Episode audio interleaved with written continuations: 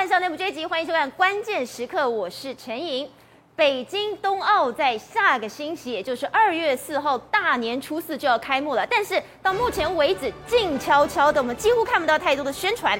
这是因为呢，在美中对抗之下的冬季奥运气氛非常诡谲。习近平要借着冬奥展现中国的实力，但是雪不够，用人造的；水不够，直接拦截民生用水。需要打造滑雪场地的话呢，把山炸了，两万棵的树都砍了。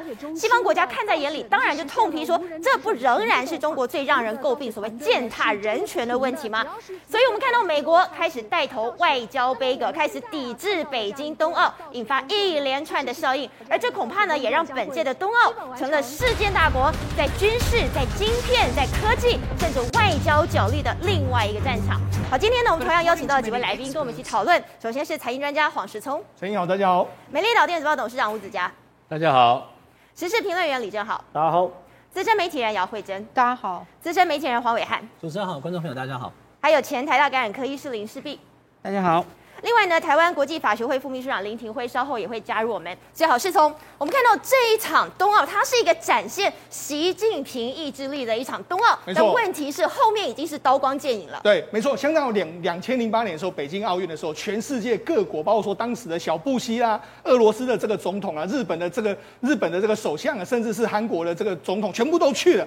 可这一次呢，习近平就显得孤零零。所以无论如何，他这一次要冬奥的时候，要拉拢非常多的国家。现在我们知道说，普丁呢。会率率五百个人团队参加之外，这次呢，韩国可能会派这个国会议长还有观光部长来。那美国这时候要做什么？他就说：“哎，我们授权呢，这个我们的外交官可以撤离到这个撤从中国撤离。”人家都来，他撤。对，所以摆明的是美国跟中国在这次的冬奥里面，他们还是有刀光剑影存在。那这是表面上冬奥的这个刀光剑影，但但是现在有一场战争呢，可能会在南海上演。哦，这是为什么在南海上演？因为他前几天的时候，有美国一台这个 F 三十五 C 呢要降落的时候坠落到这个海里面去。是的。现在第七舰队已经开始说，哎，我们要怎么样把这个晶片捞，把这个飞机捞起来？那中国现在也虎视眈眈啊。为什么？因为这个 F 三十五里面有非常大量的这个最先进的 FPGA 这种可程式逻辑的晶片，这是中国想要的这个东西啊。所以无论如何，在南海的这一场这个所谓金，这个所谓 F 三十五 C 的捞这个打捞作业，到底是美国会捞得快，还是中国会捞得快？这也是一个另外一个目前最重要的一个看点。所以没有想到这个捞飞机挺重要的，不然我的机密全部都被中国给捞走了怎么办？对，没错。现在我们就先讲嘛，这个机密当然是非常重要之外，冬奥也非常重要。我们都讲美国要撤离的时候，你就知道说，国际媒体当然对于冬奥不会有好脸色。所以你看，事实上你看，这个是《纽约时报》说，不再取悦世界，一届展一一届展现习近平全面愿景的这个冬季。就我中国想怎样就怎样，我不想要管你世界说什么。对，如果你里面仔细看的话，他把里面批评的一文不名啊。为什么？他不是说，哎，这次你这个冬奥，你号称说什么绿能的这个冬奥啊？但是你有绿能吗？哎，第一个，你这次的这个你要这个这个所谓滑雪场这个地方。因为因为你的场地不够大，你把很多森林都砍掉，那森很多森林砍掉不说，你又说哎、欸，我要让这个整个这个场景看起来很好的时候，你又人造树在那个地方，那你不止人造树在那个地方，你因为最近的这个积雪量不够，那积雪量不够的时候，他们就说哎、欸，他们调动了从外面的很多的这个居民的水来来制制造大量的雪，所以你看现在整个你看这个整个滑雪场里面来说的话，就不断的在喷这个人工的这个降雪，不断的这样子的一个状况，所以摆明了说你就是按照你的意志力嘛，这个根本。就没有所谓的绿，你号称说你是绿能，但是你根本就不是绿能嘛。你看整个整个这个滑雪场这边喷雪的这个状况，然后国际媒体就把它批了一顿，就是说，那你这个根本就是你为了展现你意志力所做出来的一些事情嘛。那你更不用讲了，包括说他们最近的所谓的防灾防控，北京的这个防控，完全都是轻踏人权了，没有必要为了没有必要为了冬奥搞成这个样子嘛。所以你看，大家反而国际媒体对于冬奥都没有一个好脸色。我们刚才不是提到说，中美之间还有另外一场硬战在南海，谁要打捞这个晶片出来？所以晶片事实上也是中美之间的一个非常重要的这个决战的这个关键。那今天呢，有一件事情非常好玩。今天的这个美国的商务部啊，就直接公布了一件事。他公布了一件事，说什么？他就说了，哎，这个我们目前的这个中这个所有美国的企业的库存不到五天的这个时间啊，这么少？对，那为什么他要说这个？他就说我们最近一段时间说，假设呢这个某座工厂关闭的时候呢，他这个台。讲的就是台积电啊，他说一可能会让一家工厂的倒关闭两到三周，如果该工厂只有三到五天的话，可能给美国的制造业瘫痪，并让工人休假。那他为什么要讲这样一件事呢？这是在美国深层的这个担忧。深层的担忧是什么？他们目前的晶片的这个供给量不太不太够的这个局面，特别是说在商用跟军用，他特别提到说，像我们在军用的这个晶片里面，我们都很依赖台积电，目前的产量是完全不足的一个局面。好，那为什么雷蒙多要讲这个？跟中国有什么关系呢？同样一份报，同样的一个最近的资讯，中国要全力的发展它的所谓晶片的这个自制率，它预计呢，在未来的一段时间可以上升到十七趴左右的状状况，从过去的五趴上升到十七趴。所以无论如何，在未来几年的时间里面，中国的半导体它发展的速度有可能会相当相当之快，那都会对美国形成压力。所以美国公布这个所谓的半这个所谓商务部的报告，目的在施压美国政府，你绝对要大力的赞助美国本土的这个晶片的发展，特别是在军用晶片这一块。啊，为什么晶片对美国非常重要？我们知道，其实现在美国呢正在完全的把所有的陆海空军呢都打造一个无人化的这个军队。特别最近一段时间，你看在日本鹿儿岛的这个陆屋陆屋航空基地里面来说的话，他们进驻了大量的这个无人机。那为什么讲？因为我们知道鹿儿岛距离中国是相当近的，它这个进驻在七架所谓 MQ 九的无人侦察机在这个地方。那 MQ 九的这个无人机呢，我们知道说，其实未来的无人机呢，他都说，哎，有非常尖端的，包括说像侦察侦探的这个侦查的这个设备啦，影像的这个设备啦，甚至你资料传输回来，这都需要用到一些非常精密的这个晶片。这些晶片可能要用到，要么就是十四奈米啦，或者是说二叉奈米的这个晶片，甚至有比较高阶的，还用到七奈米的晶片。那这些呢，目前都是美国所缺的。所以美国真的无无论如何呢，都要把这个军用晶片的这个缺口把它补起来。那除了这个部分之外，最近呢，这个美国陆军还公布了一个照一个影片，这是利用什么雷神公司的这个胶囊无人机的这个系统，还有所谓的雷达组合中所谓的反无人机的这个武器的系统。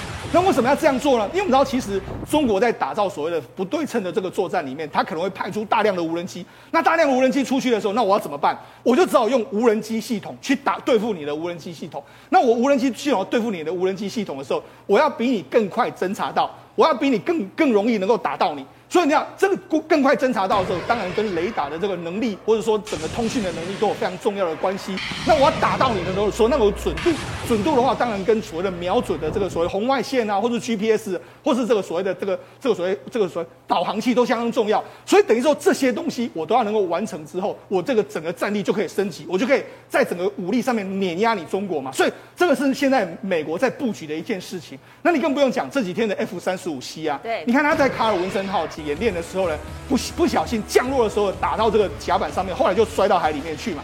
摔海里面去的时候呢，哎，这个中国当然是非常非常的开非常的开心呐、啊。他想说，那我要趁机去捞你的这个相关的这个武这个这个晶片，把它捞起来。哪那么简单呢？现在是第七舰队都要过来了。对，所以现在美国现在所有才说嘛，现在南海上演了一场，就是美国跟中国现在同时在找这一艘 F 三十五 C 到哪里？找到还要找到里面的晶片。对，我把它捞起来的时候，里面的晶片，里面晶片有什么晶片呢？我们我们曾经在节目上讲过，它里面有一个台积电做的十四纳米的 FPGA 晶片。这个 FPGA 晶片呢，可以让整个这个这个 F 三十在整个作战能力上面更加强大，而且可以随时编程改变晶片的这个功能。所以它的这个这个所谓功效这么强的时候，当然是中国想要拿到一个非常重要的这个这个关键嘛。所以这个 F 这个所谓在南海的这个晶片呃这个这个飞机打捞大战，就会变得非常重要的一个情形。所以就是说，美国现在他们突然发觉说，我们太依赖台湾的晶片，我们太依赖台积电了，是，我们应该要自己打造一个晶片才行。所以你要最近一段时间，我们讲雷蒙多。他其实最近讲的这些话，主要是为了让美国国会通通过一个所谓晶片的这个法案，然后援助这些相关的这个公司。那除了这个台积电去我们去这个亚利桑那州设的这个晶片厂，是为了美国的军工产业之外，最近一段时间，Intel 也准备了。Intel 就是说什么？我准备要投资在俄亥俄州这个地方，要盖一个新建的先先进的产能。他还说，我要为美国国防部打造新的 ASIC 的这个军用晶片。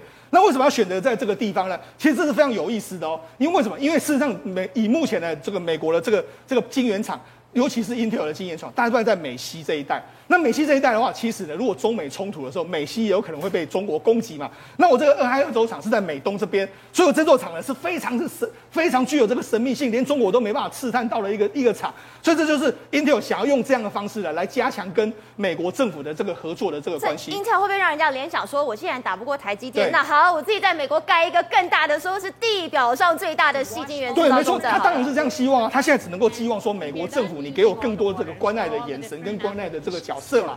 好，那除了这个 Intel 在持续的这个扩大之外，我觉得现在也今天也发生另外一件事，就是美光美光科技呢，它准备把这个所谓在中国的这个技术核心团队全部都要撤出。为什么要撤出呢？因为事实上在最近一段时间呢，美光的这个技术已经直接追到这个韩国的三星了。那什么？中国呢？现在在全力发展这个 DRAM 跟 NAND Flash，包括说这个长江存储，它的这个 DRAM 跟 NAND Flash 技术其实也是慢慢追上。那他如果哎，美光这个团队如果继续还留在这个中国的话，搞不好我的技术会外流，我很多技术可能会流到中国这些产业去。所以他最近呢，除了他撤出这个，除了整个他撤出这个中国大陆的时候，他还说了，你这些团队，如果你是中国人的话，我愿意发给你绿卡，你就直接到我美国来，变成这个美国人。为了防范技术的外线，你看他做到这样的程度嘛，所以在说才说嘛，这次的这个这一次的这个所谓冬奥里面来说，中美大战里面。表面上是冬奥之间的这个把拉人抢人，你来我不来的这样一个这个抢人大战之外，其实，在南海上演的那一场所谓的打捞，或是在中美之间上演的晶片大战，这才是另外一个更关键的这个看点。好，所以正好我们说到了，现在晶片非常的重要。那我们的台积电现在也是打遍天下无敌手了，但是没有想到。反而是让美国发现了，这可能是对他们来讲一个重大危机呀。对啊，因为现在被变成是说这个史普尼克时刻啊，就是半导体界的史普尼克时刻。史普尼克时刻其实很简单，就是那个时候美苏冷战嘛，两边就比谁的那那个那个科技比较进步嘛。就苏联忽然发射一个卫星上去，然后美国才发现原来苏联领先了我们那么多。这么厉害。它故事完全一模一样，只是美国现在变成全世界，苏联变成台积电，就这么简单。因为原本啊，站在美国跟欧洲来说，他们原本的技术都比台湾领先哦。以前 Intel 比台积电厉害，欧洲包含飞利浦、台积电在创立业初期也拿到非常多飞利浦的专利，所以欧洲跟美国过去他们是在半导体技术是领先台湾的。可是现在后来他们发现雷蒙多今天这样讲一件非常非常恐怖的事情，他们盘点台整个美国内部的晶片哦，储存量剩五天呢，五天是什么概念啊？我们要过年了哎，我们没有帮你加班呢，五天呢，如果塞个港，塞个三天四天，全美国就断链呢。正常来说，晶片要储备量要四十天，这才是合理的。可是呢，现在剩五天，所以美国人急得不得了。可偏偏整个台积电当然一整年都会开机，可产能最低的就是在农历年这农历年这边嘛，所以他们现在就想说，我要发奋，我要努力，我要自己盖晶圆厂。包含美国也说要盖晶圆厂，对不对？欧洲在据说啦，在二月会通过晶欧洲晶片法案。现在连欧洲自己也想要盖啊。对对对对对。然后呢，它法案的目的，二零三零年产能是全球的二十趴。你有没有发现哪里不对劲？有可能吗？我剩五天，你跟我讲二二零三零年要产产能二十趴，这不是已经不是远水救不了近火的问题，而这个水可能在火星，根本跟我没关系。对，而且呢，你知道吗？当年他们欧洲的技术其实很领先的时候啊，他们完全不在乎晶片，什么意思呢？有个很经典的故事，就是说二零零九年的时候，欧洲有个半导体商叫做奇曼达，这个奇曼达呢，他原本呢财务出问题，他请欧盟说，哎呦，你可不可以资助我一些？可同时呢，有家车子财务也出问题，叫做欧宝，一家德国车。对。结果呢，欧盟就选择说，好了，我把钱给欧宝，跟你这个半导体没关系，你半导体倒就倒。结果呢，时至今日，欧宝现在停工，为什么？因为没有半导体。所以说，对于欧盟来说，当时的选择如果可以重回十几年前的话，我相信他们一定会选择资助这个奇曼达的这个所谓半导体的供应商，而不是去资助所谓欧宝。所以一切都来不及。为什么？他们现在开始盖，对不对？二零三零年只是他们的规划哦。可是问题是，能不能把台积电整套文化搬过去？我持一个超级大的问号。我讲几件事情，台积电的文化跟管理跟方式，我不认为欧洲国家或西方世界可以跟得上。第一件事情，台积电有个两小时传说。什么叫两小时传说呢？不分昼夜，不分这个这个这个天气，然后不分呢有没有放假，只要机台出问题，两小时供应商的人还有机台负责人，我要看到你出现在现场。不管你在哪里，两小时内你要。我不管在哪里，两小时就要出现到这个人。这东西我坦白讲，在美国的那种万圣节、感恩节等等的，我就不谈了。叫人权。你在欧洲希腊是三四点就下班，你知不知道？所以这个有可能说两小时吧？这是第一个大问号。第二个大问号是说，供应商哦，台积电不止自己强度很高，供应商他要求强度也很高。什么意思呢？供应商我们曾经受访，他每一天大概要交五十页左右的报告给台积电，每一天哦，这份报告就是详列今天所有机台发生的状况，以及下呃明天的生产呃生产记录。那你知道这个报告是什么时候交给台积电，然后跟台积电开会？晚上十点交报告开会。啊，请问会要开到几点？这不下班的就对了。开到十二点吧，差不多吧。啊，开完十二点之后，你要不要去做检讨跟明天预备？两点下班。请问这样的文化有可能在欧洲发生吗？然后呢，对台积电来说，他每一天都在开会，都第一个一坐下来先做研考。你昨天告诉我的进度，今天做到哪里？哪些有做到，哪些没做到？为什么没做到？那做到部分能不能更好？这是基本问题。然后呢，你今天的生产计划是什么？很多工厂生产计划都是以一季或一个月，好，以甚至是好一个礼拜来算。可台积电生产计划是以半天为单位在算的，所以他是把这件事切得非常非常细。所以这一切一切，我连我有个朋友呃的父亲是。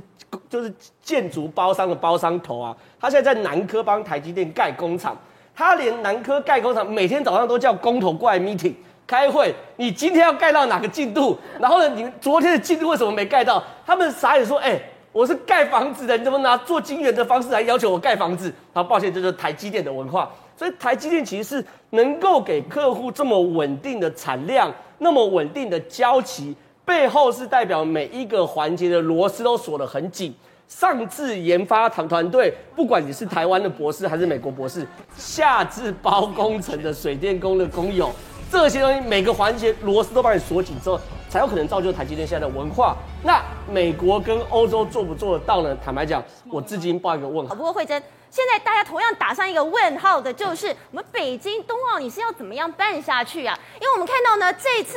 习近平不管了，反正呢，我没有雪的话，我就人造雪。如果说呢，我没有这个水的话呢，我拦截民生用水。他现在既然是连全球暖化，他都想要去克服哦。对，其实就如他们外媒讲的，只要是中国想做的事情，没有做不到，没有错。但是可能这有个问题，就是没人看，或是没有人到场。我们现在就知道，就是习近平其实已经没有离开中国，就啊缴不出中国，已经大概快要六百天了吧。大家一直在之前在想说，哎，他到底为什么不出国？就现在他终于露面了。不过呢，其实接见谁呢？原来是在二十五号的时候，他在北京的钓鱼台这个国家的一个宾馆哦，见了国际奥委会的主席巴赫。那这一次出面也等于是为了这个北京冬季奥运进行一个倒数计时哦，他等于要展现给全世界看，在你们其他人哦，美国啊，其他。国家抵制我的情况之下，我要如何还同样的去展现出我一个大国的一个风范？而且这个大国的一个风范呢，其实呢，就是很多人都在等着看。但是你知道吗？还没有开始真正进行。但是人家已经秀出说，这一次北京冬奥跟其他，比如说像是几年前的韩国的平昌的冬奥完全不一样。哪里不一样？主要就是赞助厂商都点自己摸虾音，静悄悄的也完全没看到哎。对，根本不知道。讲说，哎，怎么有冬奥要举行吗？怎么完全没有感觉？到底有谁啊？赞助厂商？对，现在到底有谁？就外媒就开始写说，原来包括 Visa、包括 P N G、包括可口可乐这些国际大品牌。全部都是它的一个大厂商，但到目前为止，他们都没有一个就是铺天盖地的宣传广告。为什么？最主要原因还是跟美国还有其他的西欧呃那个欧洲国家抵制它有关。不过美呃中国也不是软柿子，中国怎么做呢？他们就저 大傻逼，对谁傻逼？对于这一些网红们，就说你只要去达到几个要件，我。就让给你们钱，就是给这些欧美网红钱。哪几个要件？第一个，你所有这些广告呢，你自己做一个置入的相关的一个一个一个推播。他说，你这个合约里面你要有七成跟我们北京的文物的、跟我们北京的一个文化有相关性。第二个，在两成要聚焦到这一次奥运的一个相关的活动，或者是中国非常好棒棒这一些。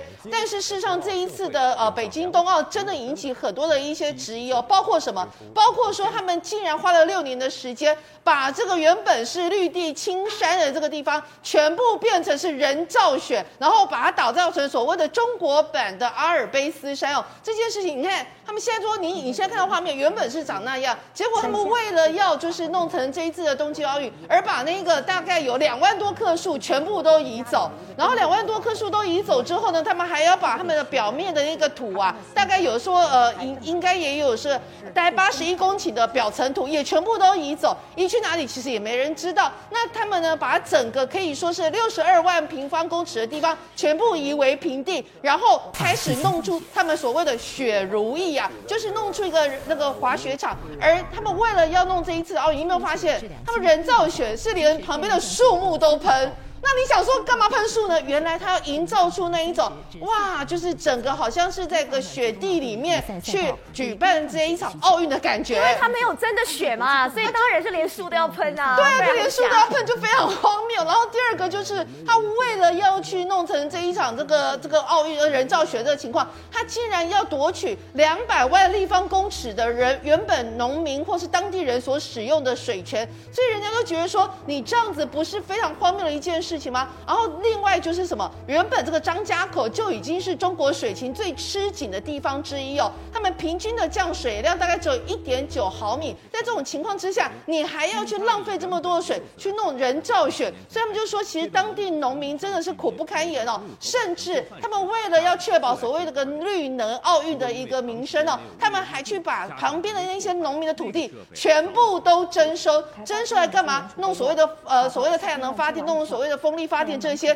结果你知道这些农民非常可怜，他说这些电力公司人就跑来要求我们那个租地二十五年，我们不要就打我们，然后甚至就跟那个所谓的这个警察就结合，然后说什么我们怎样我们怎样不配合政策，就把我们抓去关，抓去关之后甚至都判刑九个月，所以导致当地的农民其实真的是苦不堪言。他说我们本来。靠我们自己种植都可以日子过得好好的，结果你说你要每一亩地给我们三千人民币，到现在你一毛钱都没有给我们，好搞到我们没有地种之后，我们只能流落街头打零工。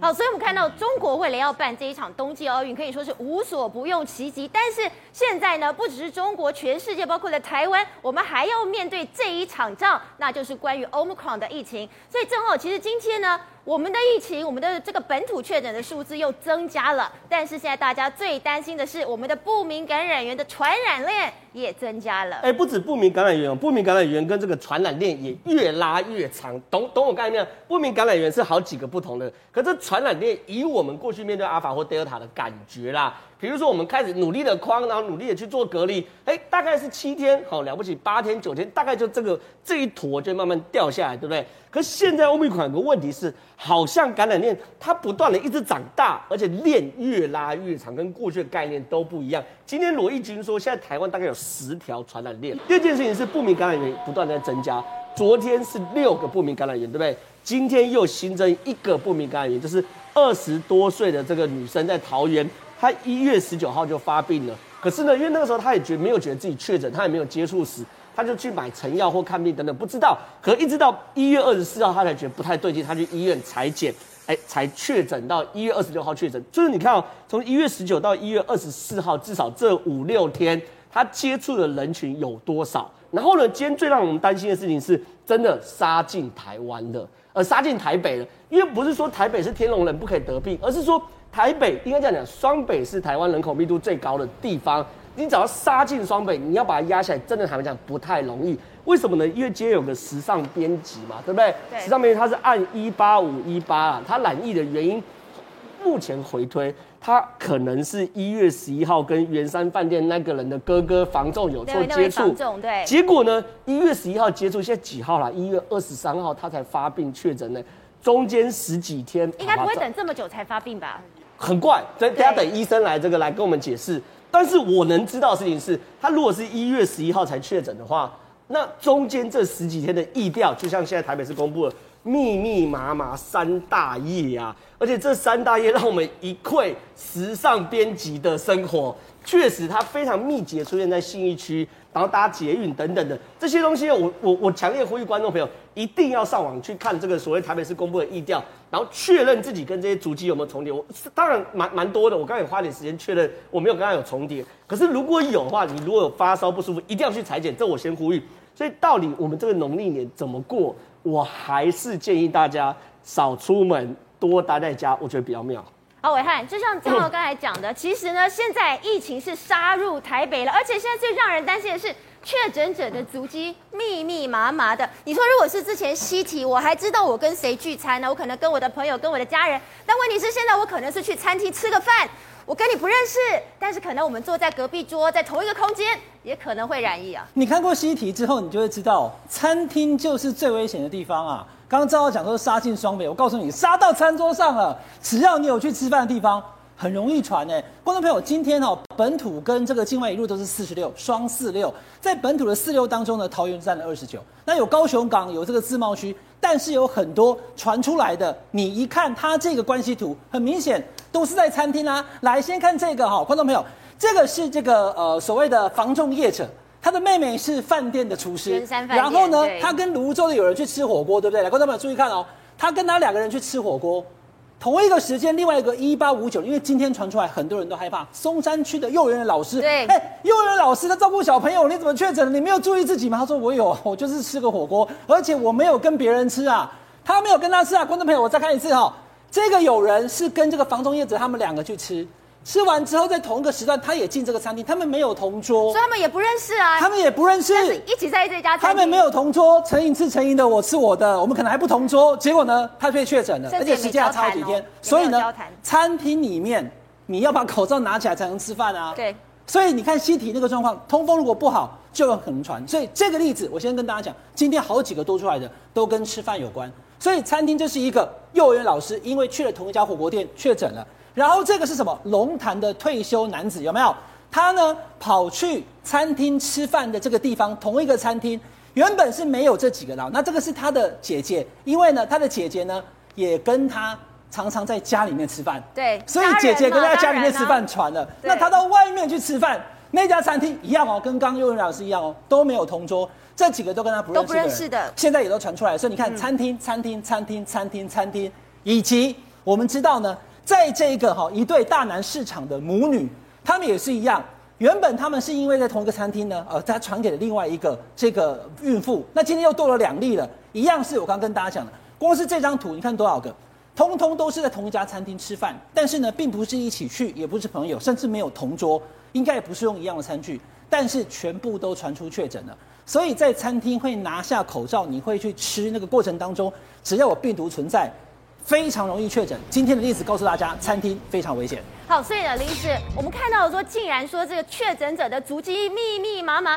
我们现在如果再去追感染源在哪里，还有用吗？像这样子的疫调，对于民众我们要防堵病毒来说，还有用吗？疫调应该会越来越没有意义，因为第一个是，假如案例越来越多，像是去年五月中以后的那个状况，根本已经没有时间疫调了。那还已经太多了，来不及了，因为人力终究有限嘛。而且很多时候是已经发生了，比如说我已经去了这家餐厅了，没错，可能确诊者已经在我旁边了。那这个我事后知道有什么用呢？那就像今天今天那个时尚编辑的那那个，我其实有一点担心哦，因为目前我们都知道，就是圆山这一链，圆山这一链其实找不到感染源嘛，吼，圆山还有房仲，然后现在回头发现这个房仲带这个编辑去看房。然后，可是呢，他他这个 十五号其实他们是十四号看房，十五号他就开始咳嗽了。所以我们现在知道 Omicron 大概是两三天前就有传染力，所以因此台北市才会紧紧张张的公布了三大张，因为他是从一月十二号开始以后的足迹，因为他不是很确定他什么时候发病的。从现在开始啦，过去就算了。大家知道现在台湾已经面临 Omicron，可能就在社区里。所以你自己或是医生啦，都应该要提高警觉。只要有任何风吹草动，也不只只是咳嗽哦。咳嗽当然是呼吸道症状，你一定要特别警觉嘛。可是这一次的症状，它可以只是轻微的流鼻水，喉咙有点痛哦，头痛，全部都可以。就是风吹草动，你当然都可以是新冠的感染。那我我我其实一直跟大家讲，你也不一定要去看医生嘛。现在很多县市也说你，你你可以准备快筛。然后快筛自己检查一下，提高警觉，然后也保护自己跟保护周边的人。那这个用餐哈，我是很同意暐瀚刚刚的看法，用餐的确是最危险的。记不记得我们去年五月以后，我们一直开一直开，那柯市长然后新北市长一直很担心，我们用餐是最后才开放的哈。所以因为那是你唯一这个要大长时间拿掉口罩的时候，所以民众假如真的很担心，不管政府怎么规定啦。政府可能现在要做出大众做禁用餐内用，可能做不太出来，有各种考量哈。可是你自己担心的话，你可以自行升三级嘛，自行回到去年五月，我我就不我就不不去外用了哈，就只只带带外外送，然后就算去也不要大量聚餐。刚刚伟汉说，即使不是聚餐都有危险，在同一个空间里嘛，因为现在很多隔板根本收起来了，那所以我觉得大家要自己知道。怎么保护自己。那我觉得这是有意义的，因为我们知道，我觉得现在假如还要让民众期待说我们的目标是还是要清零，我觉得真的可能是有一点不切实